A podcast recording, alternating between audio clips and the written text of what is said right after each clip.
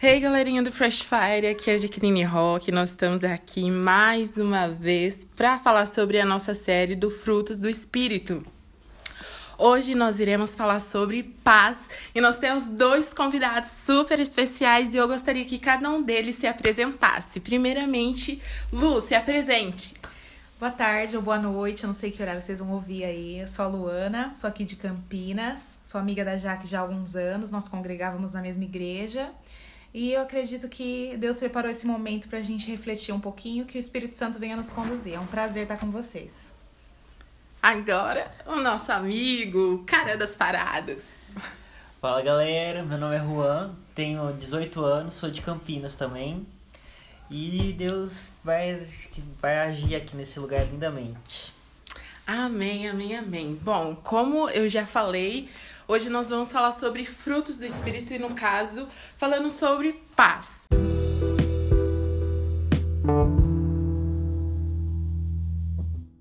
Então vamos lá, meus amigos. A primeira pergunta que eu quero fazer para vocês é: partindo da perspectiva de que a paz é um fruto, o correto seria afirmar o quê?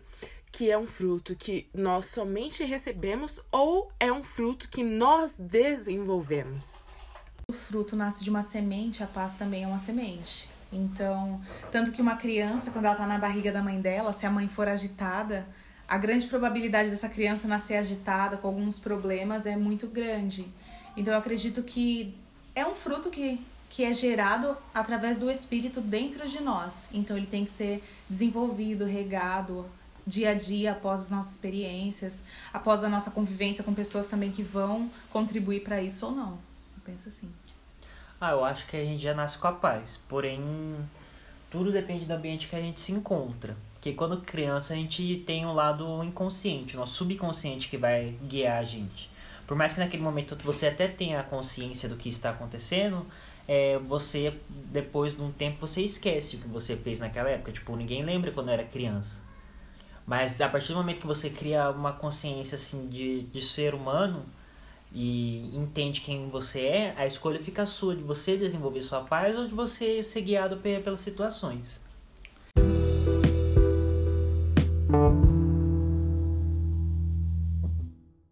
Quando a gente vai olhar o significado de paz no dicionário, né, a gente entende que ela veio lá do latim da palavra pax.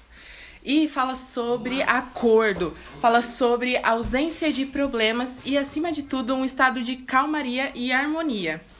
Se a gente for analisar a partir dessa perspectiva que fala sobre ausência de problemas, a gente fala, cara, então eu cristão, eu não posso ter paz, né? Porque a gente sabe que vai ter problemas. Então, será que o correto seria a gente afirmar que o cristão, sim, ele pode ter problemas e, apesar de ter problemas, ele ainda assim pode ter paz?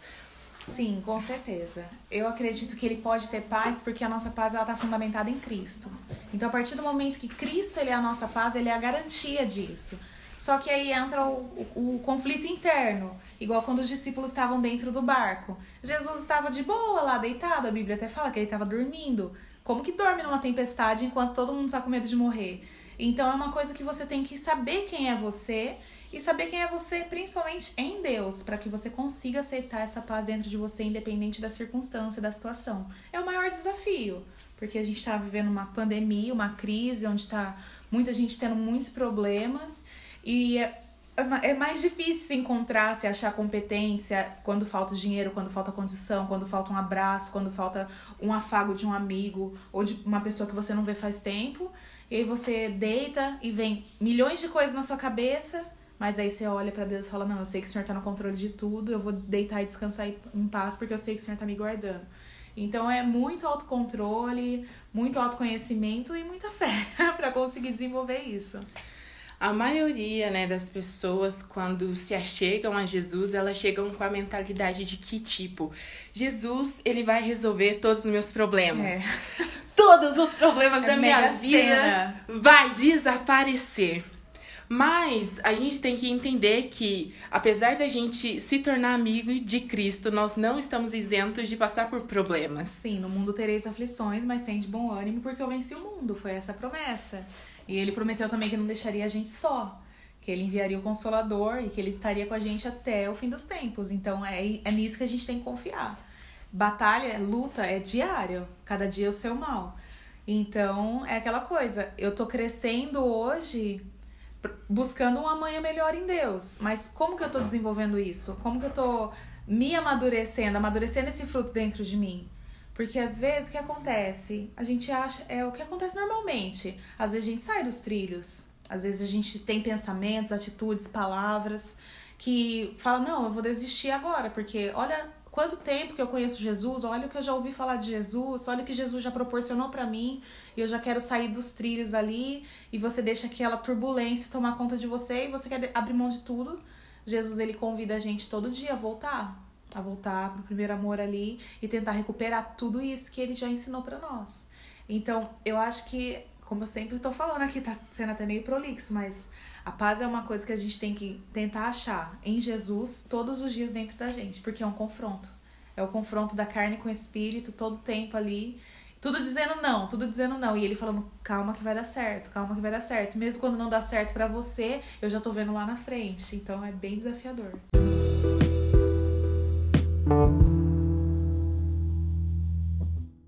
Bom, em relação à paz, geralmente as pessoas elas pensam que, por exemplo, ah, quando tudo tá tranquilo na minha vida, então eu isso posso. É, é, Isso é paz, é. isso é tranquilo. Ai, se eu perco meu emprego, se né, eu termino um relacionamento, ou se acontece alguma coisa que aparentemente aos meus olhos é ruim, então aquilo não é a paz de é. Deus, o Senhor não está ali no meio.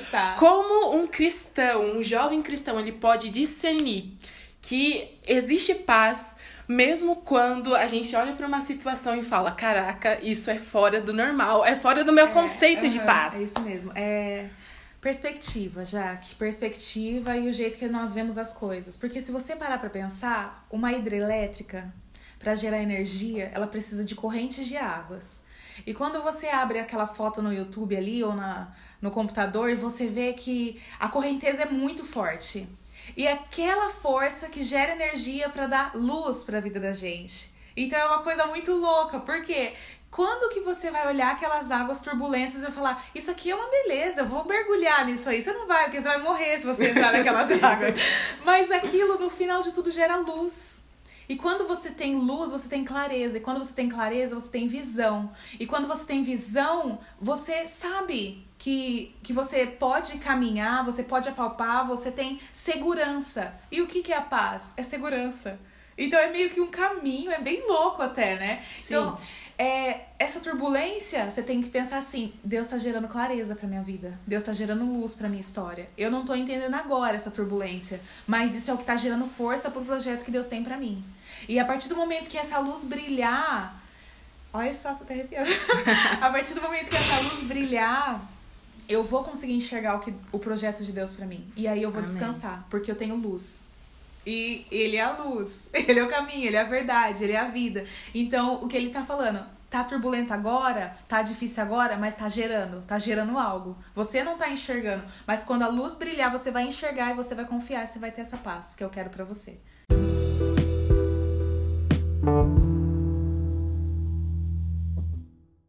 Algo que eu aprendi assim ao longo da jornada é que a gente precisa estar aliançado com as pessoas corretas e a amizade é fundamental. fundamental né, no desenvolvimento da paz. Por exemplo, eu tava analisando a história de Jó. E eu fui olhar pro, pros amigos dele. Eu falei, gente, eu não teria paciência para ter amigos. que nem o de Jó. E cara. Você já tá lá no sofrimento, já está sendo testado. E olha que a palavra de Deus diz que ele era íntegro, uhum. reto. Ele fugia da aparência do mal, mas mesmo assim ele foi testado. Sim né? E os amigos olharam para a situação dele e falaram: Cara, eu acho que Deus não tá aí com você. Nossa, você é. que era o reto, o íntegro, uhum. passando por isso. E mesmo assim, ele teve paz e paciência para poder lidar. É. Então, assim, qual seria a sua dica para que as pessoas pudessem alcançar um, um coração tranquilo, um coração que tenha paz? É, seleção Seleção. O que, que mais me intriga nessa história de Jó? É, esses três amigos dele foram, foram, foram assim, jogar na cara dele e desafiar ele ao máximo. Tipo, você não era o bom, cara? Olha a sua vida, a droga que tá e você vai continuar nisso aí. Confessa logo. Ou seja, o que, que eles estavam querendo dizer pra Jó? Fala que você não era tão bonzão assim, que aí quem sabe Deus vai perdoar você. Por quê? Porque era perspectivas que os amigos dele tinham dele. Então, você tem que aprender a selecionar, porque às vezes a gente se aproxima de pessoas e tudo que a gente quer é ser aceito, porque o ser humano ele nasce com isso dentro dele, já foi provado cientificamente que o ser humano ele foi criado para viver em sociedade. Deus diz na palavra dele que não é bom que o homem fique só. Então, a partir do momento que você não sabe selecionar quem tá do seu lado, vai chegar de tudo. E você. Uma coisa que eu, que eu li e é uma verdade. Cuidado com a forma que você deixa as pessoas te, tra te tratarem, as coisas que você aceita, porque você tá ensinando as pessoas a como te tratar diariamente. Então hoje foi uma. Ai, foi uma brincadeirinha ofensiva. Ai, hoje foi uma coisinha mais ácida. Amanhã a pessoa tá te humilhando. Amanhã a pessoa tá. Você tá, às vezes, abrindo seu coração, contando seus sonhos, essa pessoa tá chacotando de você. Então é ap aprender a selecionar as nossas companhias. Uma coisa que eu achei muito difícil virar adulta é que minha mãe sempre falava: ah, você acha que todo mundo é bonzinho, você acha que todo mundo é bonzinho. E realmente, às vezes, a gente cria isso. Que a pessoa sorriu para mim, me deu um abraço, estendeu a mão, cara, a melhor pessoa do mundo. Não, não é assim. A gente tem que orar, pedir discernimento para Deus e pedir clareza, aquela clareza que a gente estava falando, para selecionar as pessoas que estão ao nosso redor. Porque nem tudo que diz amém é de Deus, nem tudo que brilha é ouro. Sal parece açúcar, mas não é. Então, como que a gente conhece as pessoas? Provando as pessoas. E como que Jó conheceu aqueles amigos dele? Provando. Ele provou da, da acidez da língua daquelas pessoas. Então, a gente, quando a gente tem um relacionamento, seja ele afetivo, parental ou de amizade, a gente prova. Por isso que a gente tem que dar fruto, porque frutos são para ser provados. E do mesmo jeito que nós damos os nossos frutos para as pessoas provarem, nós temos que provar os frutos daquelas pessoas para a gente conhecê-las verdadeiramente. Então, às vezes é numa brincadeirinha, às vezes é numa rodinha, às vezes é numa coisa que sem intenção, e o Espírito Santo tá falando, fica ligado, fica ligado onde você tá indo, fica ligado nas coisas que você tá escutando, fica ligado para os grupinhos que estão te colocando, porque é uma ilusão. É uma ilusão de vem aqui que você vai ser aceito, vem aqui que você vai ser amado. E quando você vê, você tá ferido. Então, assim, a maioria Sim. dos jovens que chega, por exemplo, até a sua idade, a minha idade, já passou por isso, de confiar muito em alguém e a pessoa acabar ferindo muito essa, é, a pessoa a ponto da pessoa se sentir a última pessoa do universo, não digna de amor, não digna de uma confiança. Então, o que eu, o que eu acredito que é importante para nós, para a gente conseguir manter uma estabilidade emocional, é a comunhão com Deus, para ter essa clareza, para conseguir escolher. Porque uma coisa é muito clara, livre-arbítrio, Deus ele, ele deu livre-arbítrio. E Deus ele não volta atrás naquilo que ele já declarou, naquilo que ele já decretou. Então ele falou: o livre-arbítrio é seu, nem ele interfere, nem o inimigo interfere. Mas se você deixar Deus direcionar a sua escolha, aí você vai ver bons resultados. Então eu acredito que a escolha é essencial para manter essa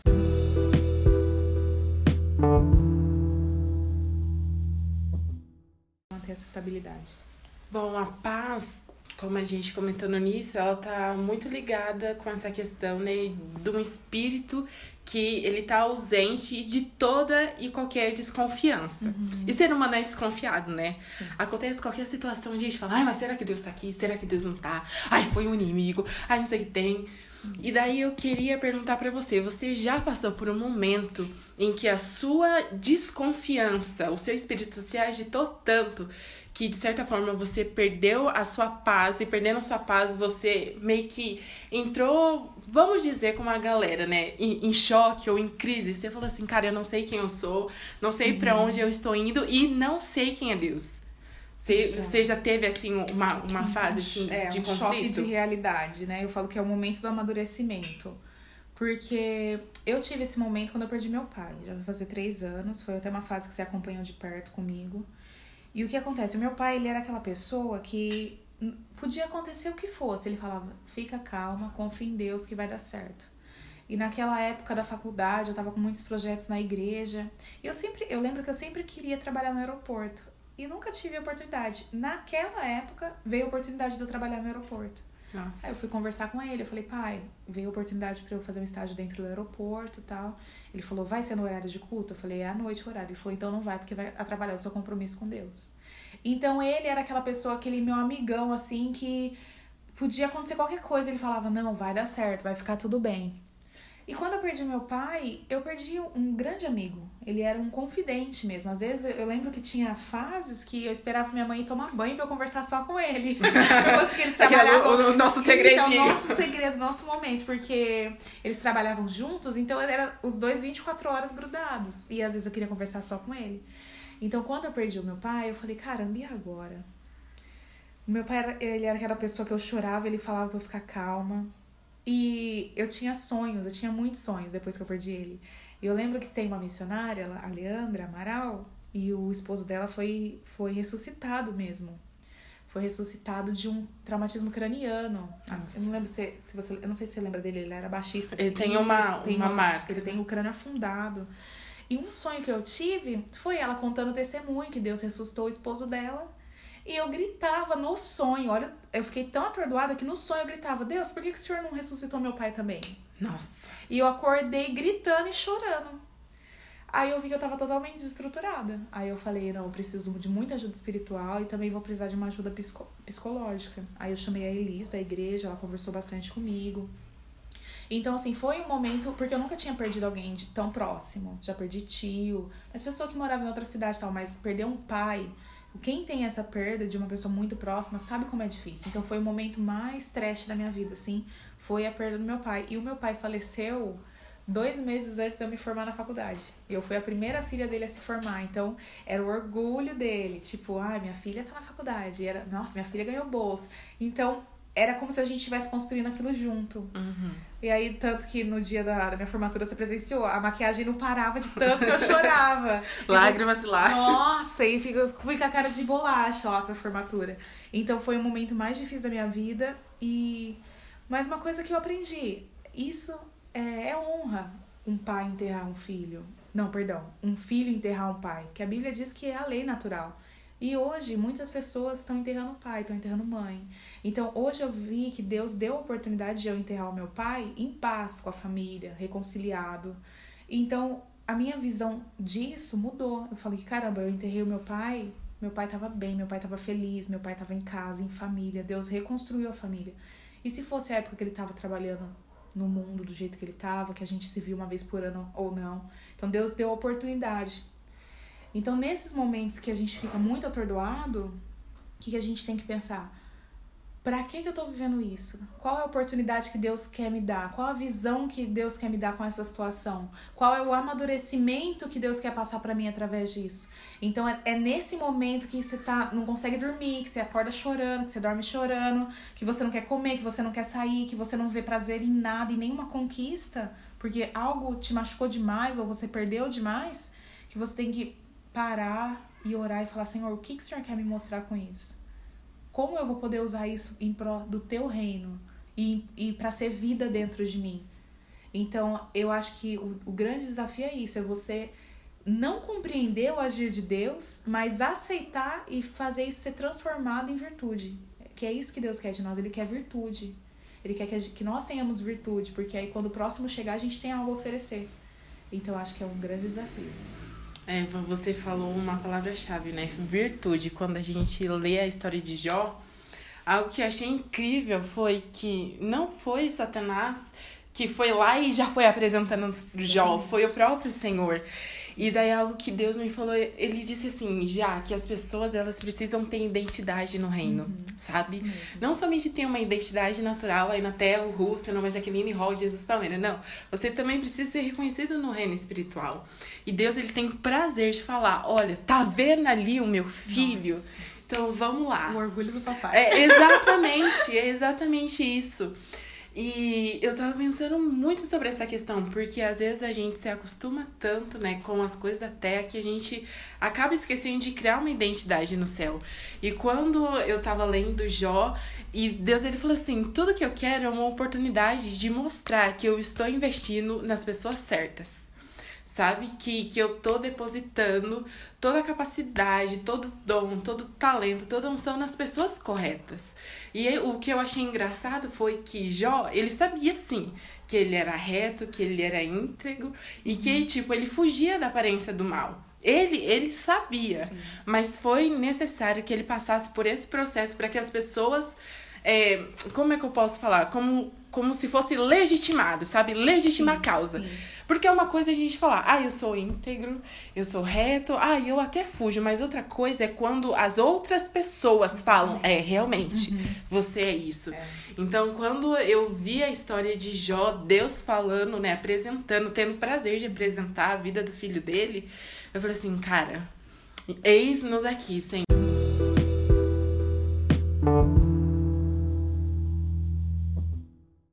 Sobre perca, eu lembro também quando a gente perdeu o Ed, né? No início eu falei assim, ai, deve ser uma doença, né? Tranquila, dor de cabeça, não sei o que tem. Aí foi passando os dias e daí foi piorando, foi piorando, foi piorando. E parece, eu não sei, mas talvez você possa ter passado isso e muitas pessoas passam também. Quando você sabe que Deus, ele é capaz de fazer qualquer coisa, mas você olha para a situação e a situação parece que é a mesma, meio que dá um bug na sua cabeça, Sim. né? A sua cabeça falando. Até a minha fé vai para onde agora? É, vai fa... pro Senhor, seja feita a tua vontade, ou Senhor, cura, cura, cura, cura. É. Cura. Uhum. A gente fica assim, ou, ou senão a gente fala, não, amém. Deus, ele é poderoso, ele é maravilhoso, mas a gente olha para a situação, a gente fala, ai meu Deus, é. o Senhor é mesmo aquela, é. o Senhor pode, o, que que o Senhor quer fazer? Parece que a nossa Sim. mente quer meio que anular todas as qualidades de Deus por causa da, da circunstância Sim, ruim, né? Uhum. E algo que aconteceu e que foi muito engraçado, né? E eu chorei também muito, muito. Eu lembro que quando. É, eu tinha marcado uma reunião com a Ed, porque todo final de semana a gente conversava, né? Aí eu lembro que na sexta-feira, que foi o dia que me falaram que ele tava ruim, ele não tinha me ligado.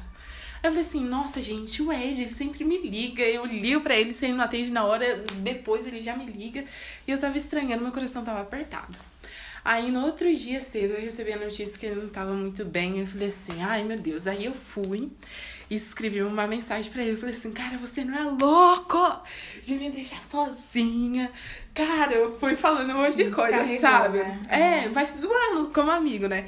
E eu lembro que a última, a última estrofe que eu coloquei na mensagem lá do WhatsApp, eu falei assim: independente de qualquer coisa, eu entrego você ao Senhor. E quando essas mensagens ficam azulzinhas, né, que é do uhum. sinal do recebido, eu vou ficar grata a Deus. E daí eu mandei aquela mensagem e o meu coração tava com fé, porque a, a, o crente ele precisa ter fé. Sim, sim. E nem né, esse Deus ele pode fazer milagre, então eu vou crer até o final, Exatamente, até o final. Enquanto a vida é a esperança. Exatamente. Eu tava assim, eu tava lá com fé todo tempo. Eu falei assim, se é pra ter fé, então vamos ter fé. E daí quando chegou a notícia que ele morreu, aí foi um choque assim para mim. Aí eu falei assim, meu Deus. E agora? Foi essa mesma sensação uhum. que você teve a pessoa que mais confiava, a pessoa que sempre me incentivava, a pessoa que tava ali, não sei o que tem. Era meio que o representante de Deus na minha vida, tipo, vai minha filha, eu acredito Sim. em você, tamo junto. Um técnico, né? É, literalmente essa, essa conexão divina, né, que. Deus nos proporciona. E daí eu fui lá pra Sertãozinho pro enterro dele, fui, e eu senti uma paz tão grande, mas tão uhum. grande. Eu via muitas pessoas chorando, muitas pessoas desesperadas, tipo, ah, meu Deus, não sei o que tem. Mas na hora que eu pisei lá dentro, Deus ele falou assim: Eu tô com você. Sim. E eu tô Amém. com ele. Eu, eu tô com você e eu tô com ele. E foi, tipo assim, o velório, eu comentei, até os meus amigos vieram conversar comigo, perguntar se eu tava bem. Eu falei assim, gente, eu não sei o que tá acontecendo. Mas eu não tô desesperada. Eu não tô triste. Uhum. Eu não tô, tipo assim. Ah! Meu mundo caiu. É! Uhum. Eu, tipo assim, eu tava uma sensação de gratidão por tudo aquilo que tinha uhum. acontecido, sabe? Por tudo Sim. que a gente viveu. Por tudo que aconteceu. E daí eu retornei para casa. E daí foi passando uns dias. E de repente a mensagem dele ficou azul. Uhum. E daí apareceu lá no meu celular. Nossa, e daí eu chorei. E Deus falou assim: tudo aquilo que você fala, eu, eu vou, né, proporcionar que isso seja uma realidade. Uhum. Então, quando eu mandei aquela mensagem falando que eu entregava ele a Deus, uhum. né, que ele é pertencia Deus, ao Deus Senhor. Deus recebeu. Exatamente. Foi no momento em que para mim, tipo, poderia ter sido revertida a situação, Sim, né? uhum. Quando, quando ainda há esperança, né? Aos nossos olhos, a gente, né, acredita, Luta, vai e uhum. luta. Mas quando a gente passa pro outro lado, né? Tá no meio da dor, no meio da aflição, Deus, ele ainda continua sendo Deus. Exatamente. É isso que Ele eu ia falar. continua sendo Exatamente. Senhor, ele não muda, né? Isso. E o que acontece? Nós, nós somos impressionáveis. Então, assim, é, Lázaro morreu e Jesus falou: essa morte é para a glória de Deus. Sim. Ele foi ressuscitado e Deus foi glorificado. Mas se ele continuasse morto, Deus também seria glorificado. Porque o papel dele, ele estava cumprindo. Então, a partir do momento que um ser humano cumpre o papel dele na Terra e Deus tem essa essa essa decisão de levar, é Deus sendo glorificado. Então, ele o, ele fala pra nós, ele fala: "Eu só vou continuar sendo Deus quando eu entrego aquilo que vocês querem". É. Ou, ou vou continuar sendo Deus em todos os momentos. E é muito. E a, e a gente entende que a morte não é o fim, é uma passagem. Sim. É uma passagem. E eu acredito que nós, como filhos de Deus, que devemos ter mais essa certeza ainda. Se morreu no Senhor, vamos celebrar, porque o céu está em festa. Sim, a E palavra ele tá em diz que o Senhor, ele se alegra com a Ele se morte alegra do com a morte justo. do justo, exatamente. Então, assim, perdeu um grande dançarino aqui, mas ganhou lá. Exatamente. Então, tá lá. um ministro, um ministro de honra. Então, a gente tem que parar com essa arte de impressionismo, porque nossa cabeça, nossa mente, nosso coração, com esse bando de rede social, esse bando de coisa, a gente tá cada vez mais agindo pelo impressionismo. Tanto é que a gente quer sempre postar uma foto melhor, um post mais legal, uma palavra mais bonita, mas o Senhor, ele quer que nós carreguemos isso de verdade. E qual é a verdade do Senhor? A verdade é que Ele está com a gente. A verdade é que Ele está no controle de tudo. A verdade é que Ele continua sendo nosso Pai, que Ele continua sendo Deus, que Ele continua no controle da situação. Então Ele fala: para, deixa o seu lado humano aí descansar em mim e começa a ver pelo o trabalhar do Espírito. O trabalhar do Espírito era isso. Eu acho que o Ed, eu até lembro que ele falava que ele queria muito casar, né? Queria casar. Gente, eu fico, eu fico imaginando a alegria dele, tipo, de poder olhar Jesus e, e abraçar Jesus. Eu, E, eu e ter um melhor casamento Exatamente, no eu fico universo, pensando enquanto a gente assim. tá aqui. Eu fico pensando assim, eu fico. Eu acho que quando ele, quando ele passou por isso, por esse momento, eu, ele falou, nossa, não. Porque eu não vi Nem se antes. compara, tipo, né? que é casamento na terra perto disso que eu tô sentindo. Uhum. Então é esse tem que ser o nosso anseio. De- Deus ele vai fazer. E se ele não fizer do jeito que a gente quer, ele ainda é o nosso Deus. E a, e a fé ela é fundada nisso, não por vista, mas por aquilo que a gente crê, por aquilo que a gente confia.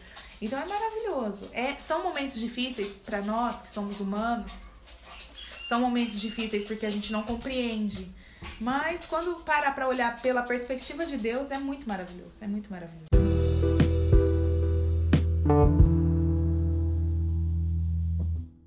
E algo que pelo menos eu percebo que quando a gente está em paz, a gente influencia outras pessoas a estarem em paz, né?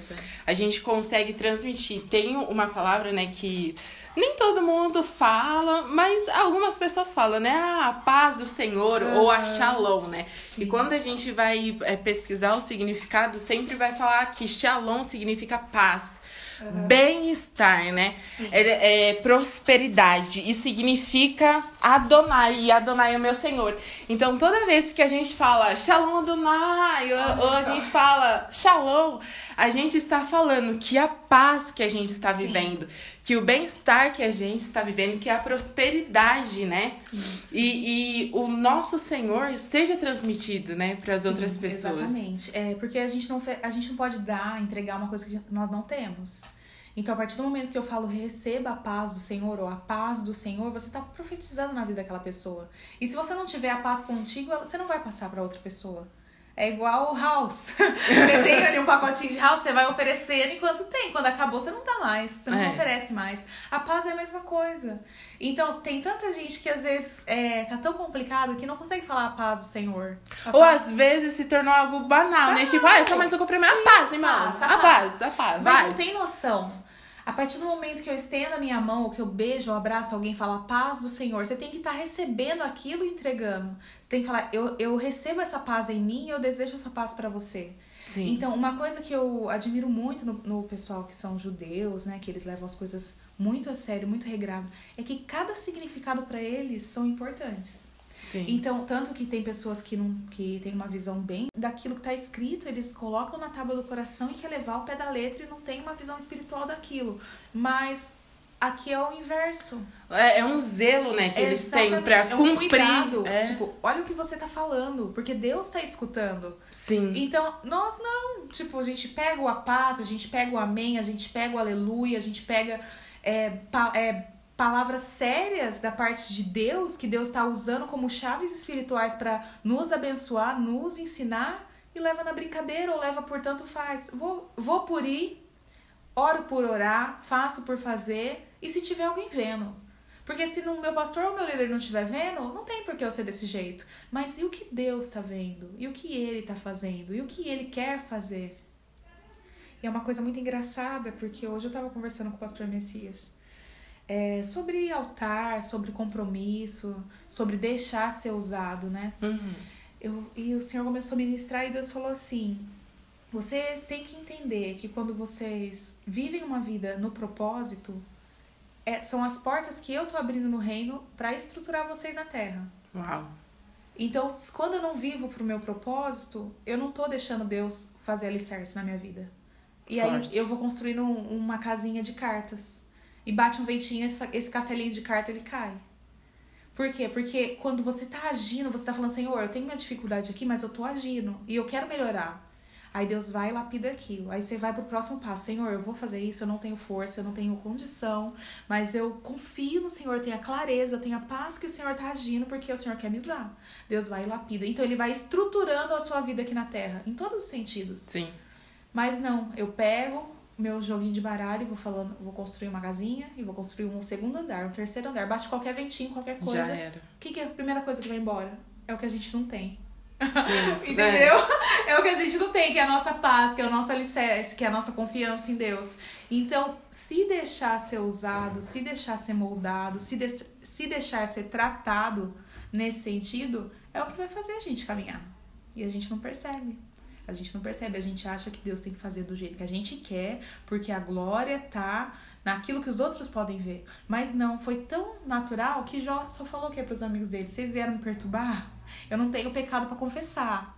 Se vocês não forem me ajudar, tchau e benção. e deixa eu viver minha, minha desgraça aqui em paz. E quando Deus honrou Jó, o que, que ele fez em Jó? Ele marcou.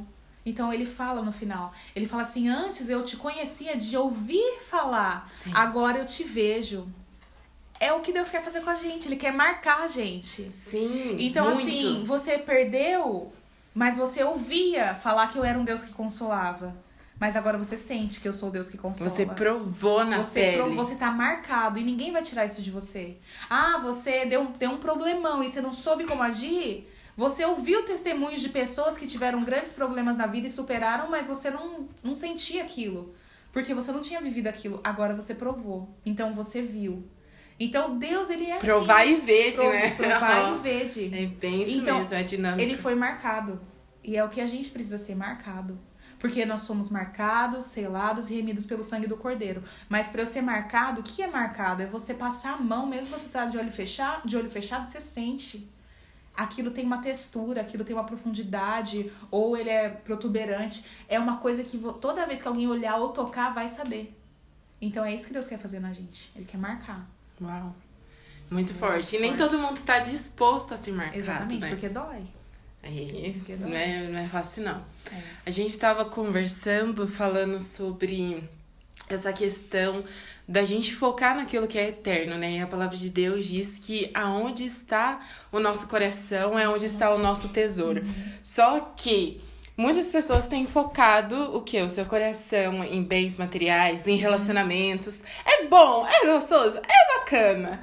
Mas a gente precisa primeiramente priorizar o reino de Deus, né? Então, quando a gente É, é, o, o, a palavra de Deus é simples, é, é clara e objetiva. Se Sim. você quer o quê? Construir algo eterno, uhum. foque no reino. Exatamente. Né? Seja intencional no reino, porque toda vez que a gente focar aqui na terra, nessas coisas que são temporárias, uhum. o nosso coração vai o quê? Vai, vai ser desejoso de querer ser consumista, né? Exatamente. Porque essas coisas, elas são muito fluídas, né? Ao mesmo tempo que agora eu tenho dinheiro, daqui cinco minutos eu já não tenho mais. Entra no mercado. Hoje eu posso estar ali com o namorado, mas e se o fulano não quiser mais? Eu não tenho mais. Exatamente. Então é, é, é uma liquidez, né? É, é, muito, muito insano isso. isso daí. É aquilo que eu falei, de ser impressionável. Por que, que muita gente quer passar lua de mel em Paris? Porque alguém lá atrás passou a lua de mel em Paris. Então você começa a perceber que é uma cultura de viver uma coisa que o outro viveu e não viver pelas próprias experiências. Então, ah, por que, que você acha que milkshake é gostoso? Porque você era um bebezinho tomou um milkshake? Não, você viu alguém tomando, aquilo te criou um desejo e aí você quer imitar. E Deus ele nos desafia o quê? Prova o novo, prova o que é bom, prova o que é eterno. Por quê? Porque você vai sentir o sabor, você vai ter a sensação e você vai ter as expectativas corretas a gente tem muita mania de, de, de fundamentar nossos sonhos no que os outros acham legal. Pra muita gente, uma lancha em Angra dos Reis, top, é legal. Pra muita gente sentar na beira de uma árvore, na beira de um riacho e só ouvir os passarinhos cantar é a coisa mais prazerosa do mundo. Porque as expectativas estão focadas em coisas que muitas vezes não é o desejo do coração da pessoa. Então a pessoa, se ela não. Igual você estava falando sobre identidade. Se a pessoa não tem uma identidade, ela não vai saber o que é prazeroso para ela. Ela vai saber o que é legal conforme o tamanho da, do ibope dela, conforme o tanto de curtida que ela vai receber. Então, às vezes, para ela, é mais legal estar tá assistindo um filme com os pais, deitado no sofá, todo mundo amontoado e comendo uma pipoca, do que tá na Broadway. Mas vai dar like ela no escuro, tirar uma foto que tá assistindo o filme com. Borrada ali. Não, não vai. Com o cabelinho arrepiado. Então, assim, o que que Deus ele nos desafia? Construa experiências eternas. Construa algo eterno. Porque aquilo é o que vai te fortalecer no dia da fraqueza. É você eu, foi até engraçado que eu, eu arremeti a, a, experiência da minha irmã, a Paloma. Ela morou um ano na Dinamarca. Ela foi sozinha para lá, ela foi para China, ela foi para vários lugares sozinha. E mesmo assim, ela conseguiu aproveitar tão bem. E ela sempre soube que ela tinha para quem voltar. A família dela estava aqui e estava apoiando ela. Então assim, ela não estava focada em tirar as melhores fotos, não, ela sabia que ela tinha para onde voltar. É isso que Deus fala pra gente. Ah. Você pode ir para tantos lugares, você pode se achar sozinho, mas você tem para quem voltar, você tem que estar tá te apoiando. Então construa, construa algo verdadeiro dentro de você. Porque quando você chegar lá na frente, você não vai falar, caramba, eu fiquei correndo atrás do vento, como diz Salomão. É vaidade. Eu fiquei correndo atrás da vaidade. Eu não, eu não saboreei aquele almoço como eu poderia ter saboreado. Eu não desfrutei daquele culto como eu poderia ter desfrutado. Eu não recebi aquela palavra como eu poderia ter recebido. Eu não orei como eu devia ter orado para ter essa sensação real da transformação do espírito dentro de mim. Eu fiquei focada nas coisas que iam passar. É igual você falou sobre relacionamento, sobre coisas. É normal, gente, nós somos humanos. Deus, ele fala, vocês têm que ser humanos porque eu criei vocês assim. Se eu não quisesse vocês humanos, eu não teria criado humanos. Eu teria criado seres extraterrestres. Um robôzinho, é, qualquer outro tipo de espécie. Não, ele, ele criou algo que ele sabia que ele ia poder tocar e moldar, se a Uau. pessoa permitisse. Então, assim, se é um sonho que você tem que passar num concurso, se é passar numa faculdade, se é casar, alimenta esse sonho em Deus. Senhor, o meu projeto é isso, tá alinhado com o seu? Ele vai te direcionar. E aí você vai conseguir desfrutar de experiências reais que você vai levar para sempre.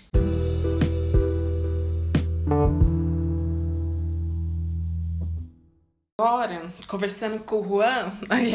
Deu leve break. Que deu leve break. É.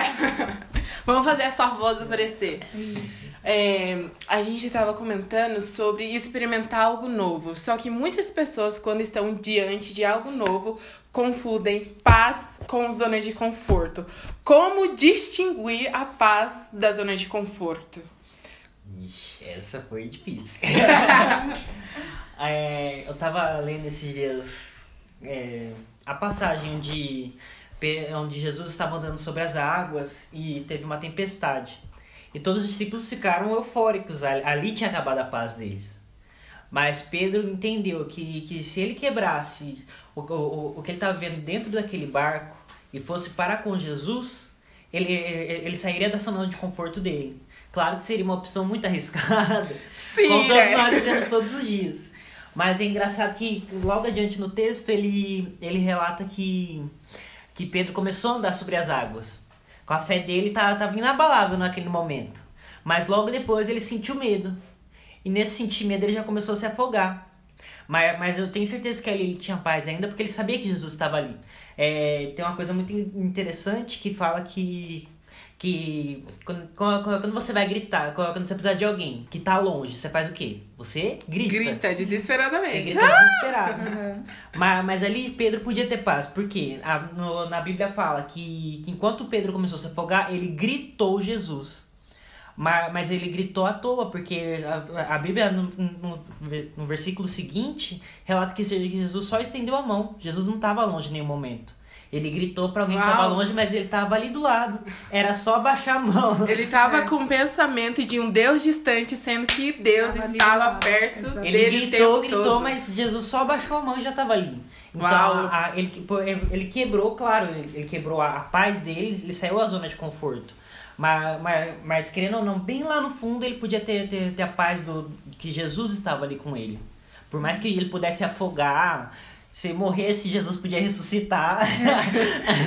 Nada ali podia parar ele. Somos nós, purinho, essa história. Porque assim, eu começo, eu conheço Jesus, eu me batizo, eu tô naquele primeiro amor, tô em todas as vigílias, todos os encontros de jovens. Mas aí aparece alguma coisa, uma tentação, eu tô tentando vencer e aí eu peco. A gente já quer fazer o quê? Já afoga. Já desisti. Não, eu não volto mais nessa igreja, não vou responder o WhatsApp de ninguém, me tira do grupo de jovens, porque. E Jesus estaria olhando do lado e pensando: caramba, você já saiu do barco, você não tá mais naquele lugar. Você tá aqui, eu sei que ainda tem erro, eu sei que ainda tem pecado, eu sei que ainda tem medo, mas eu tô aqui, não grita, estende a mão. É mais fácil estender a mão. E não, a gente prefere gritar e afogar. Eu acho uma Esse é o pior. Sim. É uma coisa muito interessante. Eu também acho, tipo, a, a nossa opinião é a nossa arqui-inimiga da nossa paz. Exatamente. Porque a gente Uau. até pode estar em paz. Mas se vir uma opinião assim, Ah, nossa, mesmo. Daí eu até- tava pensando uma coisa interessante esse dia. É, em quanto tempo Deus criou a Terra? Seis dias. Criou tudo. Em seis dias. A, gente foi criado que dia? No último. No último. Mas sabe por que que a gente foi criado no último? Pra não dar palpite. Porque o humano da opinião não quebra Já tudo. quer. Já É quer mudar. Eu falo, Deus. Para tudo. Já, já dá todas as respostas ali e você fica, meu Deus. A gente meio que quer dar palpite, né, naquilo que Deus sempre pitaco nas coisas de Deus. É, exatamente. Nossa, eu achei muito forte essa questão que você falou. Que, né, quando a gente grita, a gente grita para o quê? Pra chamar a atenção da pessoa que está distante. Porém, Jesus estava lá. Isso pegou muito forte. Todo momento. É, a mentalidade dele era de um Deus que estava chamando ele para sair da zona de conforto, mas era um Deus distante, sendo que o próprio Deus estava do lado dele. E tipo, parece até aqueles memes, sabe? Que a criancinha tá lá falando, ai meu Deus, vou morrer, vou morrer. Aí a mãe ergue assim, É. e daí a água tá 20 tipo. centímetros de É, água. tipo, tá bem baixinho e a criança olha assim, fica até constrangida depois, tipo, cara, eu tava fazendo isso nessa aguinha. Tudo isso por isso. É, e é, é muito doido, né? Então eu creio sim que Deus ele tá chamando, né, equi- equipando jovens para ter uma vida de paz, né? Uma vida onde a gente entende que apesar de haver problemas, nós continuamos sendo amigos de Deus. E por ser amigos de Deus, problemas fazem parte, mas a gente tem é, essa noção que você falou, essa noção de porto seguro. De que Deus tá ali com a gente, de que Ele tá ali pertinho, que a gente não precisa, né, fazer todo aquele nosso drama Acabou desesperado. Tipo, acabou o mundo, né? Eu, eu, particularmente, desde criança, eu sempre fui assim, bem dramática, né? Atriz. Então, a atriz, é, desde ser. Alô, Projac. Oi! E daí, algo que era muito engraçado, né? Hoje eu acho engraçado, mas na época, tipo, era birra, eu não tinha dimensão. Quando eu caía, minha mãe vinha, me pegava e eu continuava chorando, tipo, ah, ah! E, gente, eu já não estava mais no chão, eu estava no colo da minha mãe. E eu, ah, desesperada. E, e quantas pessoas são assim? né, tá passando por dificuldade, tá passando por problemas, sabe que Deus está conosco, porque a palavra dele diz que ele estará conosco até a consumação dos séculos. E daí Deus tá lá pegando a pessoa no colinho, tá falando: "Ei, filho, ei, filho, você tá aqui no meu colo.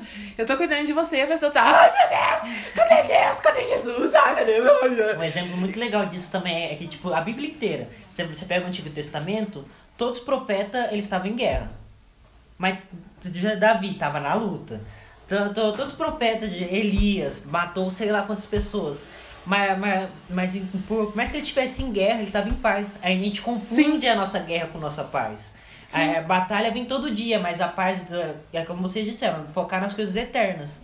Porque se for focar no que tem aqui, já a gente não tem paz nenhuma. Já nasce em guerra. Sim, eu acho muito interessante a gente falar isso. Ir pra guerra com paz. Nossa. É muito forte. A certeza da vitória. E é, isso que você falou, todos os reis, profetas, toda vez que eles eram desafiados pelo, pelos inimigos, uhum. eles tinham, né, esse conceito de consultar o sacerdote e falar: "Ei, pergunte pro Senhor se ele está conosco, porque se ele estiver conosco, a gente tem a certeza da paz". Né? E quantas vezes a gente, né, recebe lá a afronta do inimigo Nossa. e a gente o quê? Ou a, se a cobarda, né, ficar tipo, Sim. ai, quem sou eu? Não sei o quê. Ou a gente já quer, tipo, meter a cara lá sem, sem o aval de Deus, né? E como é importante ter a paz do Senhor, né? Não, e é engraçado, porque o maior exemplo foi de Jesus. Ele falou o quê? Deixo-vos a minha, a minha paz. paz. Que paz que Jesus tinha? De ser perseguido de cidade em cidade, de as pessoas quererem jogar ele de um precipício. então, assim, você começa a entender que é sobrenatural daí. Uma pessoa que estava numa guerra política lascada na época, Sim. que estava com o peso de ser chamado de filho de Beuzebu, de filho de Belial. Ele expulsava demônio, coisa que ninguém fazia. Foi o primeiro homem a expulsar demônio, porque no Antigo Testamento Deus mandava matar para limpar para limpar o povo. Então, ah, é rebelião, a terra abria, comia, descia fogo do céu. Tava Ou às vezes oferecia, né, um, um animalzinho, né, Isso, pro, pra, pra transferir, né? Fazer uma transferência. Vamos fazer uma transferência aqui, final, né? Nossa, matar, né? Não, fazer um pix ali. Né? Exatamente. pix do o pix sobrenatural. Então, aí Jesus olha, olha o quadro que ele tá vivendo, o quadro político, o quadro social o quadro de autoridade, desafiando todas as autoridades. E ele fala, lindo e pleno, deixo-vos a minha paz. então, é uma coisa assim, a vocês questionar o que, que é paz. Porque a nossa concepção de paz é, é uma conta é. bancária legal, é uma saúde top, é uma dispensa cheia, é alguém bem sucedido do seu lado te usando como um troféu ou você usando a pessoa como um troféu é você deixar escondido todos os seus problemas familiares, todos os seus problemas psicológicos, é você falar que quem vai em psicólogo é uma pessoa que não tem não tem cabeça boa. Uhum. Você julga tudo e você descreve assinado embaixo paz. Uau. Mas você não sabe o que é, porque você não provou. E você não provou da perspectiva que tem que ser provada. Porque paz, a paz do mundo é essa. É essa paz que dá e toma. Fechou o olho, perdi milhões. Entendeu? Uhum. Mas a paz que Jesus deixa, ela é eterna. Deixo-vos a minha paz. Você pode estar em guerra, você pode estar sendo caçado, você pode até ser crucificado, mas tem paz aí, porque você sabe o lugar que você está indo. É Sim. muito difícil. Diferente. E se você sabe para onde você está indo, você sabe quem você é e, e quem está te esperando e o que está te esperando. E o que você tem que fazer. É, exato. Eu acho muito legal também, tipo, também entrando nessa parte meio de evangelista, de evangelismo, é que né, entrando mesmo né, dos reis e profetas antigamente, eles tinham paz para lutar, mas eles não lutavam por paz. Eles lutavam para estabelecer o reino deles. O domínio, é. Então, vezes a gente sai da nossa casa com medo de falar Jesus, mas ah, Deus nos dá a paz de falar do reino dele. Sim. Sim. E todo dia a gente já vai ter que lutar, querendo ou não. A gente está na terra, Deus, Jesus falou que a gente ia sofrer. Mas, mas, mas ele não falou que a gente não ia ter paz. Daí eu acho uma coisa muito interessante isso. Exatamente, nós estamos estabelecendo o domínio do rei. Ele é o rei. Ele vai vir, ele vai cobrar, e aí você estabeleceu o quê? Você é um embaixador. Eu sou uma, uma embaixatriz. E aí? Aí os talentos ele deu e a gente tá fazendo o quê? É então, forte. Você vai enterrar a paz daquele cara, foi enterrar o talento dele. Eu vou ficar em paz porque eu sei que o meu Senhor é duro. E se eu perder isso aqui, aí ele te dá uma, um, um talento, que é o Espírito Santo, que é o maior valor que nós temos dentro de nós, e a gente quer enterrar ele. Não, quando Jesus voltar, eu apresento o Espírito Santo. Eu orei três vezes por semana, eu fui no culto, eu jejuei e tomei a ceia. E conforto. batizei. Uhum. Então eu tô em paz, porque eu tô fazendo tudo que a cartilha tá mandando. Aí Jesus volta e fala: por que, que você enterrou? Era pra você multiplicar, era pra você doar, era pra você ajudar, era pra você abrir mão do seu orgulho, era pra você perdoar. Então, às vezes, a paz que a gente estabelece é o medo. E medo não é temor. Uau. E é legal, uma coisa muito legal, né? Tipo, isso daí dos talentos. É, a gente começa a guardar pra gente. Só que daí quando você vai ler a Bíblia, só existe uma religião que Jesus deixa. Que é cuidar dos viúvos, que é, que é cuidar das, do- dos Os órfãos e das, das viúvas. viúvas. E é- é- a gente considera qualquer coisa como religião e se, se embasa nela pra poder entrar na zona de conforto. E daí, daí a gente tem uma paz fa- fictícia Sim. Uma falsa paz, né? uma falsa paz, se- se- sendo que a gente não tá praticando na- nada do que ele disse. Exatamente. A gente fala, não, eu sou evangélico, eu sou cristão, sou católico, mas a, única religião que ele realmente deixou foi isso. E tipo, daí, daí a humanidade vai, vai só decaindo, porque a gente considera religião roupa, palavras, é, jeito de andar. Sim. É muito forte. Eu achei interessante que a Lu falou, né, sobre essa questão de seguir cartilha. Porque quando a gente tenta obter a paz por uma cartilha, a gente acaba caindo na religiosidade, né? Sim. A gente fala, então, para eu garantir o meu lugarzinho no céu, né? Uhum. A minha paz, a minha tranquilidade, a minha estabilidade, então eu vou seguir isso, isso, isso. Porque se eu fizer isso, vai dar certo. Então a gente acaba meio que se tornando É legalista, como né? se fosse virar bater ponto. E na o empresa. evangelho não é sobre a gente ser legalista, mas sobre a gente construir com o Senhor, né? Algo que a gente tá rebatendo, Ser né? realista do reino. É, Legalista. é, exatamente. Vamos ser reais, gente. Vamos, vamos construir com o Senhor, né? Porque muitas vezes a gente quer fazer essas coisas que são boas, porque, gente, é bom orar Sim. assim, é bom jejuar, é bom fazer um monte de coisa, mas a gente não pode usar essas coisas pra literalmente tentar nos garantir, né? Exatamente. tentar meio que falar assim, olha, é, essa é a minha justificativa, é isso que, que literalmente vai me proporcionar um acesso lá no reino de Deus. É, é isso. Meu ingresso tá aqui. É sendo que o nosso ingresso é aquilo que a gente graça. constrói com Cristo. Sim, na verdade é a graça. Porque Paulo fala, pela graça sois salvos, não por meio de obras. Por quê? Deus ele não vai dividir a glória dele, e ele já deu o filho dele. Então Sim. ele não vai falar assim: "Luana, faça mais do que o meu filho". Ninguém vai fazer mais do que Jesus já fez. Então, pela graça sois salvos, não por meio de obras. Mas por quê? Pela graça. O que que eu vou fazer? Eu posso tentar fazer, eu posso tentar produzir os frutos que Deus quer que eu- Reproduzir, né? Exatamente. Então vocês farão obras como as minhas e maiores que as minhas. Em meu nome vocês a, vocês a farão. Então, o que eu tenho que fazer? Eu tenho que pegar esse nome, entender toda a virtude, o poder que esse nome tem e reproduzir, reproduzir. E, e fruto, dar fruto pra esse povo provar. Eu vou ser a Bíblia que o pessoal não tá lendo. Eu vou ser Jesus que o pessoal não tá enxergando. Entendeu? E eu não vou me sentir melhor em nenhum momento, mas eu vou estar com o meu coração disposto a servir, a servidão. Porque foi isso que ele veio, ele veio servir, ele era um rei. E ele foi o primeiro a se doar. Entendeu? Então, assim, é isso que a gente tem que fazer. Mas o que acontece? A gente pega como se fosse uma dieta. Eu quero ficar fitness, então eu vou seguir essa dieta, vou comer de 3 em 3 horas, vou treinar tantas horas. E no final eu vou estar Graciane Barbosa. Só que não é questão de. Graciane Barbosa. Curador cego Exa- por semana? É, anda a fazer um paralítico andar e tudo mais. Entendeu? Porque a gente acaba se adoecendo, né? Exatamente. A gente não porque- consegue. Exatamente, porque você tem que perceber que pra você alcançar algo sobrenatural, são por meios sobrenaturais. Uau. E aí Jesus fala, faz o seu. O seu é o natural. O que, que é o seu? É orar. O seu é buscar. O seu é estar ali perto, próximo. E o sobrenatural deixa comigo. A gente quer fazer tudo pelo natural.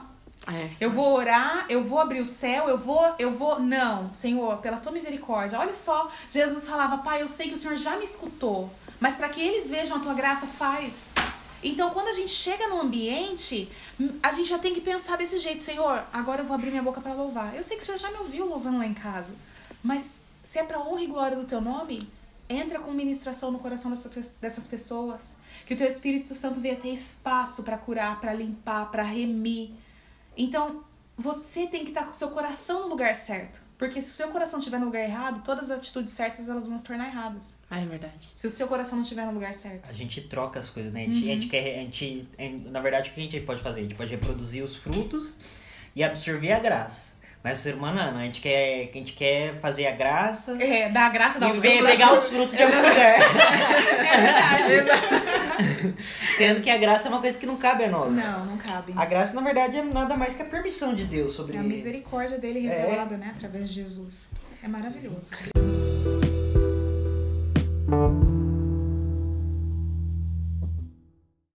Então, pra gente encerrar, eu queria que cada um de vocês desse dicas de como esses jovens, esses homens e mulheres que estão nos escutando, como eles podem desenvolver um coração cheio de paz, né? Como, como eles podem desenvolver esse fruto, né? Porque como a gente falou, fruto a gente planta, a gente né, rega, a gente cuida até que literalmente ele se torne um fruto, né? Exatamente. Daí, solta aí as dicas, as pérolas pra galera. Ai, gente, é um desafio diário, realmente. Eu, eu falo assim, eu tô procurando também a paz de Deus, e é todos os dias. E eu, a primeira coisa quando eu abro o olho, antes de pegar o celular, ele pode estar despertando, Senhor, eu entrego meu dia a Ti, eu entrego meu coração a Ti, eu entrego os meus pensamentos cativos ao Teu Espírito Santo e à Tua Palavra, porque tudo que o mundo puder oferecer, visível e invisível para você desistir, para você ser mais um que fracassa, que desiste, que volta atrás, ele vai oferecer. Pode ser em forma de coisas legais ou em forma de coisas terríveis. Que tem muita gente que desiste quando tá bem e tem muita gente que desiste quando tá mal. Por Uhum. não confiar, por não ver Deus, por não, não por gritar e não se sentir amparado pela própria cegueira, pela, pela própria fraqueza. Então eu acredito que para você conseguir paz é confiar em Deus, independente de tudo, é pedir para que o Espírito Santo, que é o dono desse fruto, porque é fruto do Espírito, então para que ele que é o dono desse fruto faça esse fruto crescer e desenvolver em você Sim. e que você tenha autoconhecimento. Saiba quem você é em Deus, porque se você souber quem você é em Deus, você sabe que ele vai te prover tudo. Sim. E é isso.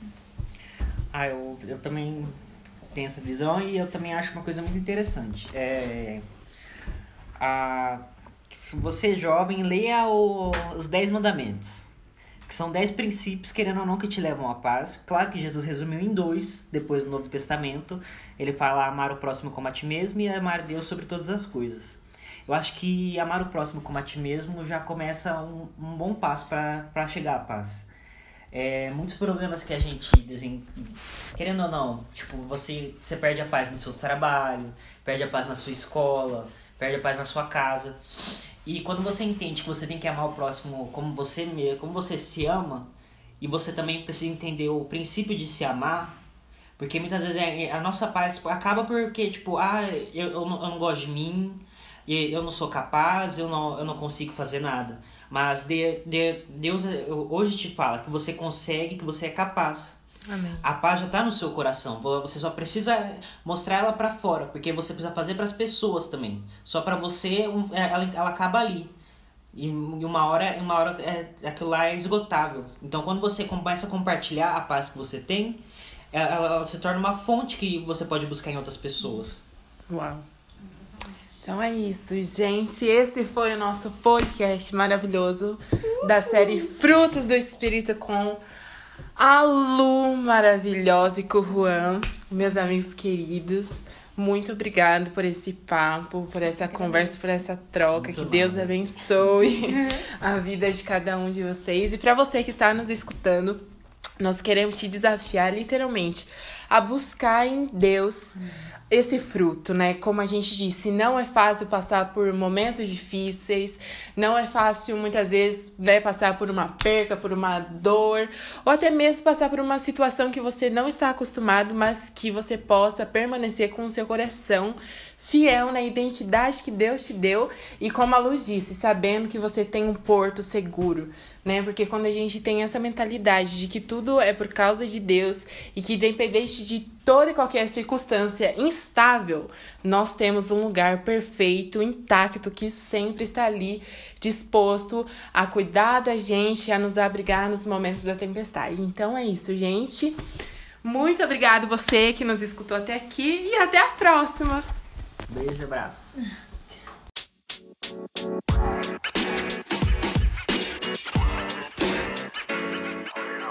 know, know.